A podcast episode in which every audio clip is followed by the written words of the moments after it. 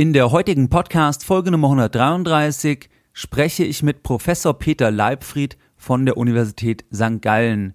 Herr Professor Leibfried leitet dort das Institut für Audit und Accounting an der Uni St. Gallen und in diesem heutigen Interview in der 133. Folge sprechen wir über die Verlässlichkeit bilanzieller Kennzahlen, wir sprechen über die Rechnungslegung und inwiefern überhaupt die Realität nicht vielleicht zu komplex ist, als dass sie eins zu eins in Kennzahlen abgebildet werden kann. Dann sprechen wir auch darüber, ob es als Privatanleger Sinn macht, selbst eine Unternehmensbewertung durchzuführen, selbst einen inneren Wert zu bestimmen. Und wir sprechen auch darüber, ob Anleger nicht im Allgemeinen zu zahlengläubig sind. Viel Spaß bei diesem heutigen Interview. Herzlich willkommen bei Geldbildung der wöchentliche Finanzpodcast zu Themen rund um Börse und Kapitalmarkt. Erst die Bildung über Geld ermöglicht die Bildung von Geld. Es begrüßt dich der Moderator Stefan Obersteller. Herzlich willkommen bei Geldbildung. Schön, dass du wieder dabei bist. Wir gehen jetzt direkt in das Interview mit Herr Professor Leibfried. Die erste Frage, die mich jetzt interessieren würde, ist als Anleger, Viele Anleger schauen sich ja bilanzielle Kennzahlen an, zum Beispiel typisch Kursgewinnverhältnis oder meinetwegen auch Eigenkapitalquote oder andere Kennzahlen. Und jetzt aus Ihrer Sicht, Herr Professor Leibfried, Sie kennen ja auch die Beeinflussbarkeit durch die Rechnungslegung extrem gut. Und wie sehen Sie die Sache? Inwieweit können Anleger sich jetzt auf diese Kennzahlen überhaupt verlassen, wenn Unternehmen diese einfach auch stark beeinflussen können?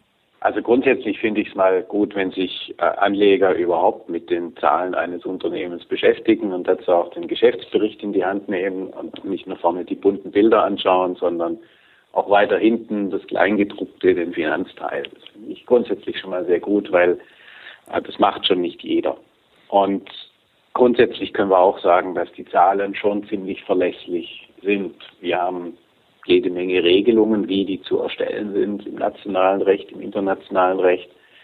Und wir haben einen unabhängigen Wirtschaftsprüfer, der drüber schaut, der sich das anschaut und der selber wiederum vielen Regelungen unterworfen ist, wie er diese Arbeit macht.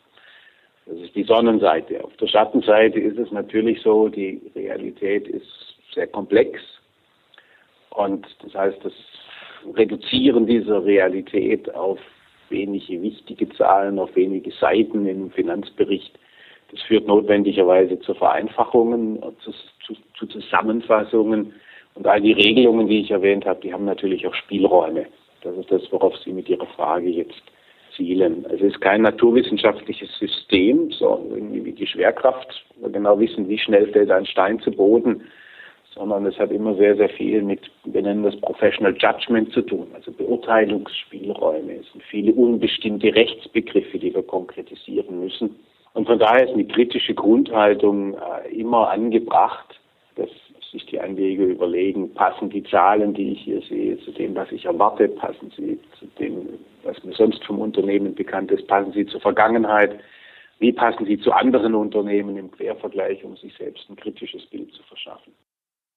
Und was wäre jetzt aus Ihrer Sicht, dass die Hörer vielleicht ein Gefühl bekommen, ein klassisches Beispiel von einer Realität, die nur schwer eigentlich in Zahlen zu pressen ist, weil sie eben zu komplex ist? Ähm, ich, ich, möchte es mal mit einem Begriff erklären, der gar nicht aus dem Rechnungswesen kommt, äh, sondern den, den jeder versteht, und zwar der Begriff Gerechtigkeit. Ja, wenn wir als, als Prinzip uns auf Gerechtigkeit einigen. Da ist jeder sofort einverstanden. Gerechtigkeit findet jeder gut.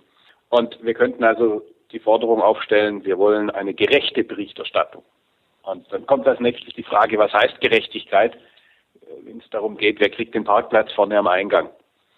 Und dann gibt es die einen, die sagen, ja, gerecht ist, wenn ihn der kriegt, der als erster kommt. Die nächsten sagen, gerecht ist, wenn ihn der kriegt, der am schlechtesten laufen kann werde ich sagen, gerecht ist, wenn ich ihn, weil ich ihn kriege, weil ich bin der Professor und die Studenten müssen laufen. Oder gerecht ist, wenn ihn derjenige kriegt, der am meisten bezahlt. Und das, da merken Sie, wenn Sie unbestimmte Begriffe haben, die Sie dann am Einzelfall umsetzen müssen, dann gibt es die Spielräume. Und das gilt in der Rechnungslegung, insbesondere natürlich bei dem Thema Bewertung. Immer wenn wir Werte ermitteln müssen, jeder, der mal was verkauft hat, der weiß, was da an Spielräumen drin ist und eben vor allem auch bei dem Thema Zukunftsprognosen. Ja, ist jeder Vermögenswert, jede Schuld hat eine Zukunftsprognose in sich. Wenn Sie heute einen Bagger bilanzieren, dann ist da die Annahme drin, dass Sie auch noch in den nächsten Jahren als Bauunternehmen was zu baggern haben. Aber das sind unbestimmte Prognosen über die Zukunft. Und das sind Spielräume, die, wo die Konkretisierung dann, dann immer verschiedene Lösungen zulässt. Das ist, ich vergleiche immer gerne mit einer Autobahn. Da haben Sie rechts und links eine Leitplanke, da wird es dann wirklich falsch, da dürfen Sie nicht durch.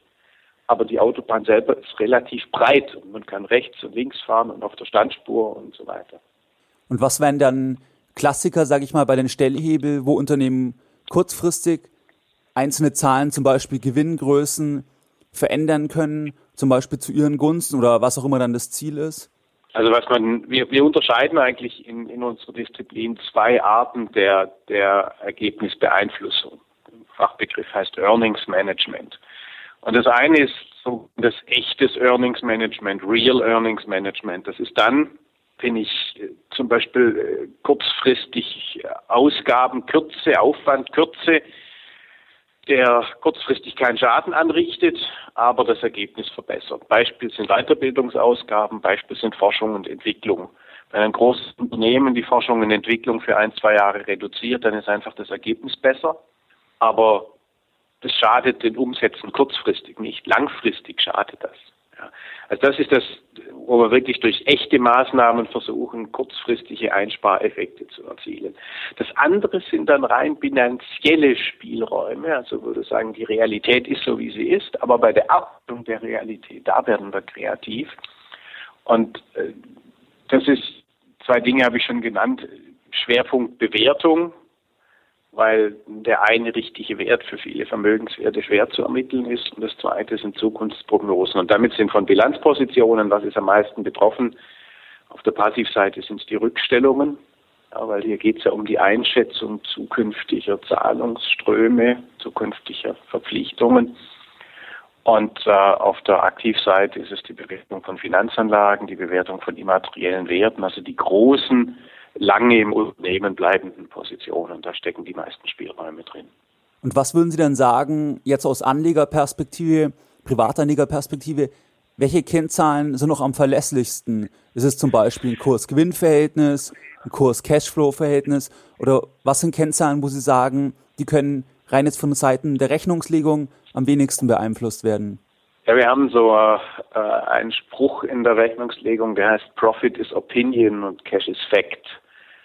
Oder die, die verschärfte Version lautet dann Profit is Fiction und Cash is Fact. Und das drückt eigentlich schon relativ viel aus, dass also im Bereich der, der Gewinn- und Verlustrechnung der Gewinnzahlen sich über, über Ausnutzung von Spielräumen schon relativ viel gestalten lässt im Vergleich zu cash-orientierten Größen.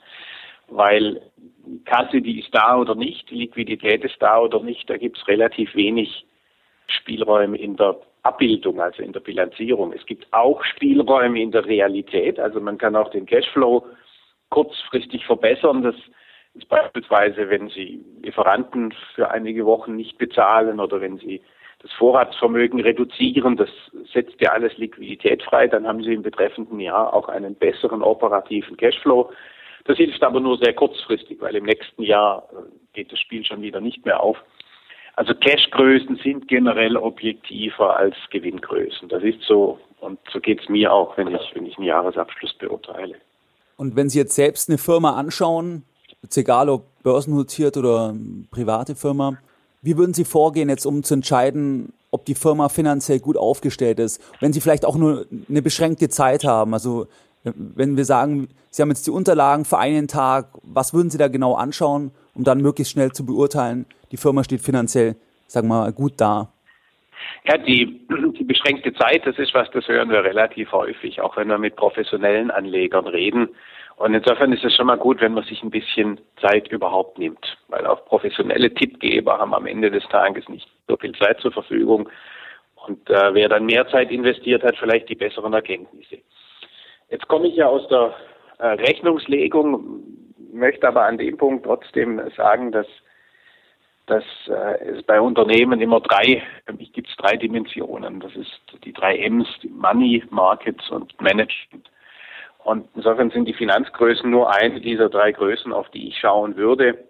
Ähm, äh, fangen wir mit denen an, wenn ich, wenn ich die in Fokus stelle. Was ist mir wichtig? Mir ist wichtig, dass das Unternehmen vom Markt akzeptiert wird. Das heißt, dass der Umsatz stabil ist oder wächst. Mir ist wichtig, äh, dass man das Ganze profitabel macht, dass also das Betriebsergebnis positiv ist. Und mir ist ganz wichtig, dass der betriebliche Cashflow, der operative Cashflow, dass der auch positiv ist, weil am Ende des Tages muss mehr in der Kasse übrig sein als äh, am Morgen. Das ist eine relativ einfache äh, kaufmännische Botschaft und die gilt auch bei den großen Unternehmen. Und das ist, das ist für mich eigentlich die wichtigsten Dinge in der, in der Dimension Money. Aber das ist wirklich nur ein Drittel. Ich schaue mindestens genauso stark auf die Frage, ob ich die Produkte verstehe, an die Produkte glaube äh, und was ich vom Management halte, also insbesondere auf einer sehr, sehr persönlichen Ebene hinsichtlich Kompetenz, hinsichtlich Integrität, hinsichtlich, ob das Team funktioniert. Und das ist das, was uns auch professionelle Anleger in unseren Studien übrigens sagen, dass die Zahlen nur ein Drittel für sie sind und das zweite Drittel ist dann der Markt und das dritte Drittel ist die Führung. Warum ist aus Ihrer Sicht das Management so wichtig? Also glauben Sie, wenn ein Unternehmen hervorragende Produkte hat, das eigentlich super aufgestellt ist, dass es dann durch ein schlechtes Management auch in kurzer Zeit im Prinzip wirklich, sage ich mal, gegen die Wand gefahren werden kann?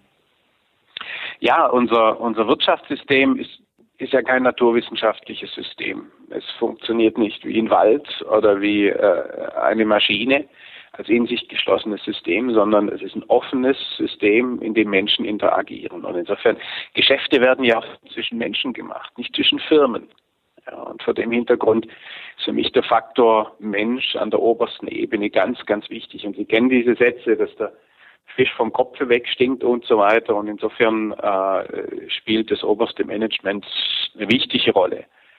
Äh, ich glaube, weniger dann, wenn es passiv ist, wenn Sie ein sehr gut aufgestelltes Unternehmen haben, wie Sie es geschildert haben, und das Management tut nichts, dann passiert für eine recht lange Zeit wahrscheinlich gar nicht so viel weil das Unternehmen, wenn es gut aufgestellt ist, als, als Organismus sich, sich auch selbst steuern kann eine Weile.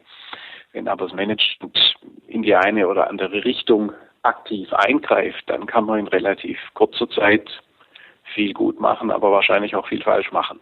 Und wenn wir noch jetzt zum Thema Bewertung kommen, würden Sie sagen, dass als Privatanleger es möglich ist und überhaupt sinnvoll ist, ich sag mal, sowas wie einen inneren Wert einer Aktie zum Beispiel zu bestimmen. Weil das, was viele Privatanleger ja auch verfolgen, zum Beispiel die Kursziele von Investmentbanken, sind ja dann letztlich auch einfach Bewertungen. Macht es aus Ihrer Sicht Sinn, dass ein Privatanleger selbst versucht, irgendwie im Prinzip über ein DCF-Verfahren oder ähnliches einen inneren Wert festzustellen und dann zu sagen, okay, der liegt über dem aktuellen Börsenkurs, jetzt kaufe ich oder glauben Sie, das macht gar keinen Sinn? Also ich glaube, dass es für Privatanleger nicht funktioniert. Ähm, es führt zur Frage der, der Effizienz der Märkte und all die Informationen, die Sie als Privatanleger sinnvollerweise, die Finanzinformationen, die Sie verwerten können, die haben andere auch schon längst verwertet und die sind in irgendeiner Weise im Preis inbegriffen. Also da den Versuch, die Märkte zu schlagen, davon würde ich eigentlich eher abraten. Wo ein Anleger eine Chance hat, ist bei der grundlegenden strategischen Bewertung. Also wenn jemand vor 15 Jahren gesagt hätte, ich glaube an die Produkte von Apple, oder wenn jemand äh, im Moment sagt, ich glaube an die Produkte im Bereich E-Mobility, also, also autonomes Fahren und was auch immer, das sind ja Trends, über deren Erfolgschancen da kann ein Privatanleger auf Basis seiner eigenen Lebenserfahrung vielleicht besser einschätzen als Professionelle, die sich dann doch auch stärker von den Finanzen leiten lassen vielleicht. Also ich würde nicht versuchen, die Finanzprofis auf finanziellem Terrain zu schlagen, sondern eher über eine Beurteilung von Geschäftsmodell, über eine Beurteilung der beteiligten Personen, von Management, dort strategisch zu investieren und nicht finanzgetrieben. Aber wie könnt ihr Eigentlich kontraproduktiv, wenn ich als Rechnungslegungsperson Ihnen das sage, aber ich glaube, für den Privatanleger sind das die richtigen Tipps. Aber was wäre jetzt zum Beispiel eine Möglichkeit, wie kann ein Privatanleger die Integrität eines Vorstands beurteilen? Sagen wir, beim DAX-Konzern kommt ein neuer Vorstand. Wie könnte der Privatanleger vorgehen? Soll er dann anschauen, wo der vorher war, was, was er da erreicht hat oder was wären da Möglichkeiten? Also es gibt, ja, es, es gibt zum einen die, die öffentlich verfügbaren Informationen, das sprechen Sie an, die Lebensläufe, die, die Medienmeldungen aus der Vergangenheit. Sie können sich äh, über die Investor Relations Seiten häufig in, in äh, Webcasts äh, einwählen, Sie können die Medienkonferenzen verfolgen, die Analystenkonferenzen vielfach. Ähm, das ist ja ein Großteil davon ist öffentlich, oder Sie können sich eine Aktie kaufen und gehen Sie auf die Hauptversammlung und dann erleben Sie die Menschen. Ja, und wenn man das gesehen hat, mal für drei, vier, fünf Stunden, wie das ganze Vorstandsteam zusammenwirkt, dann merken Sie schon, ob die auf Augenhöhe agieren, wie die miteinander umgehen, wie die mit Fragen umgehen. Ich glaube, man bekommt dann schon einen Eindruck. Und wenn wir noch zum Thema der Zahlengläubigkeit kommen, weil da kann ich mich auch noch bei Ihren Vorlesungen, ich glaube bei der Audit-Vorlesung erinnern, dass Sie ja da auch immer mal hingewiesen haben oder dass, dass wir diesen Aspekt damals auch thematisiert haben, dass manche zu zahlengläubig sind. Also, dass die Zahlen dann als, sag ich mal, absolute Wahrheit dargestellt werden. Und das ist ja das, was wir eingangs auch gesagt haben, dass das nicht der Fall ist, weil es gibt doch eine gewisse Beeinflussbarkeit. Glauben Sie, dass Anleger generell zu zahlengläubig sind? Auch jetzt, dass sie im Testat zu stark glauben? Oder wie ist da Ihre Einschätzung? Also äh, Menschen suchen ja generell danach, Unsicherheit zu reduzieren. Keiner fühlt sich wohl, wenn er Unsicherheit ausgesetzt ist. Und insofern wollen wir alle an diese Zahlen glauben. Ja, wir wollen, dass das, was da drin steht, wirklich so ist, unverrückbar so ist und für immer und ewig gilt. Und äh, deswegen äh, wollen wir an diese Zahlen glauben. Wenn wir dann sagen, es gibt Spielräume, wenn wir sagen, schaut auch, auch auf die Märkte, auf das Management, dann führt das ja eigentlich Unsicherheit ein. Dann wird die Entscheidung schwieriger. Und deswegen fokussieren viele Leute auf die Zahlen und sagen, das KGV ist höher als dort, also muss das besser oder schlechter sein. Man möchte, man möchte ein Verkehrsampelsystem, sehr einfaches System. Aber jetzt sind wir wieder bei dem Thema Abbildung der Realität. Die Realität ist leider nicht so einfach. Ich kann nicht morgens schauen, was machen die Aktien und dann sehe ich genau, was ich kaufen und verkaufen muss. Die Realität ist komplex. Insofern haben Sie recht, äh, der, der reine Fokus auf die Zahlen, der findet statt. Ähm, ich würde aber davon abraten. Und wenn wir vielleicht noch zwei Anlageklassen vergleichen, weil das habe ich im Podcast auch schon öfters thematisiert oder auch bei anderen Interviews, dass im Prinzip Aktien ja auch den größten Vorteil haben, dass sie eigentlich täglich oder sekündlich bewertet werden an der Börse.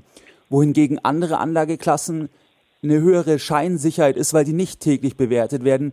Da denke ich zum Beispiel an die Immobilie, die in Deutschland ja sehr beliebt ist, weil die Leute sie als sicher einstufen. Wie sehen Sie dieses Thema, dass Anlagen, die nicht sekündlich bewertet werden und man den genauen Preis gar nicht kennt, dass die dann gefühlt als sicherer eingeschätzt werden, weil man die Volatilität ja nicht sieht? Zum einen das, zum anderen kann man sich natürlich auch anfassen. Ich glaube, das spielt bei Immobilien eine große Rolle und man kann, hat immer das Gefühl, ich kann ja auch noch irgendwie drin wohnen.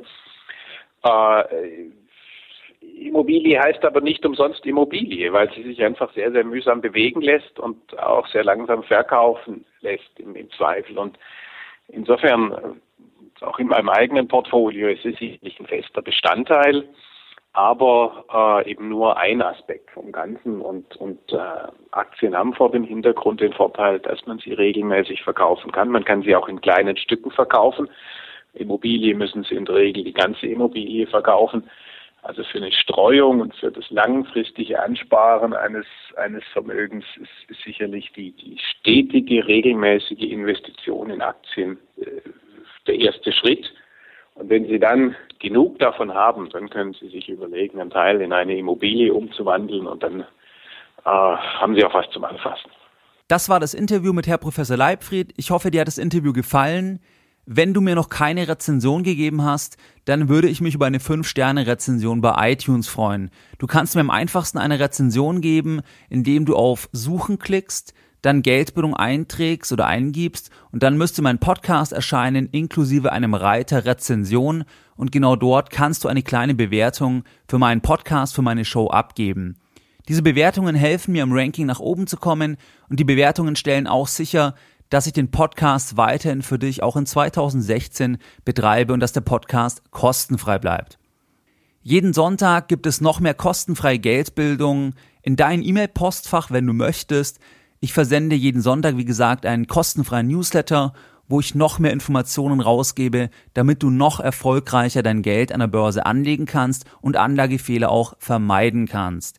Wenn du hier noch nicht dabei bist, dann gehe jetzt auf geldbildung.de und dort auf der Startseite kannst du dich direkt für den Newsletter eintragen, einfach deine E-Mail-Adresse eingeben, dann musst du das Ganze einmal bestätigen und du bist dann dabei und erhältst als Dankeschön für deine Eintragung auch einen Link zu einem Börseneinführungsvideo. Mehr Informationen zu Themen rund um Börse und Kapitalmarkt findest du unter www.geldbildung.de. Und immer daran denken, Bildung hat die beste Rendite.